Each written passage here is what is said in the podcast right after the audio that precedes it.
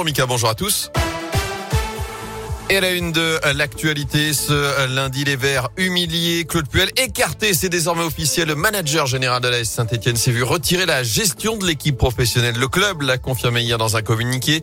Quelques heures seulement après la déroute face à Rennes, défaite 5-0 dans le chaudron. Humiliation totale devant près de 11 000 spectateurs présents à Geoffroy Guichard pour cette 17e journée de Ligue 1. Les Stéphanois déjà menés 3-0 à la pause se retrouvent évidemment lanterne rouge du championnat avant de se déplacer à Reims samedi prochain. Les dons de Pascal Duprat et David Guillon sont désormais évoqués pour succéder à Claude Puel.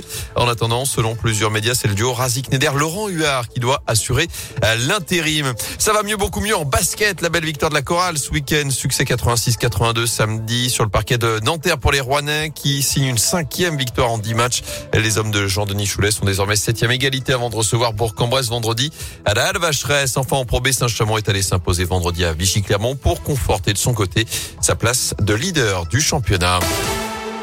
Dans l'actu également, vers de nouvelles restrictions, c'est aujourd'hui que se tient un nouveau conseil de défense sanitaire pour faire face à la cinquième vague de euh, l'épidémie jugée préoccupante par les autorités. Pas de nouveau tour de vis comme un nouveau confinement, un nouveau couvre-feu. Ce n'est pas en tout cas à l'ordre du jour selon euh, le euh, gouvernement. Mais chez nous, les chiffres continuent de se dégrader, notamment dans la Loire. Malgré une couverture vaccinale satisfaisante de plus de 78%, l'épidémie gagne du terrain.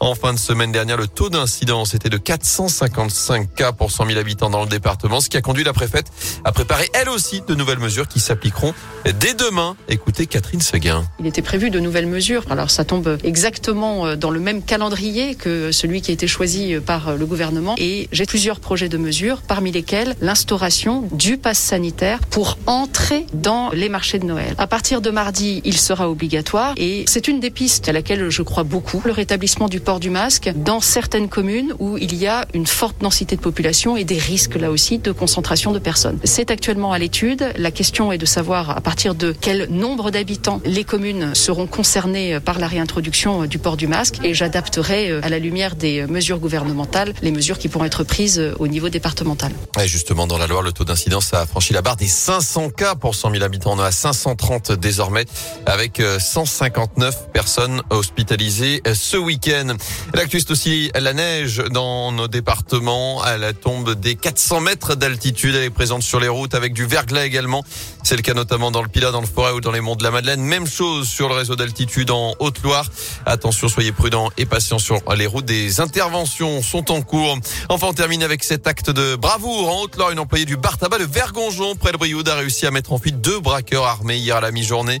Les deux hommes casqués ont fait éruption dans le commerce pour exiger la caisse. Et là, que cette dame a aspergé l'un des deux agresseurs avec une bombe lacrymogène en attrapant la visière de son casque. Les suspects ont pris la fuite avant d'être interpellés et placés en garde à vue, confondus par les images de vidéosurveillance.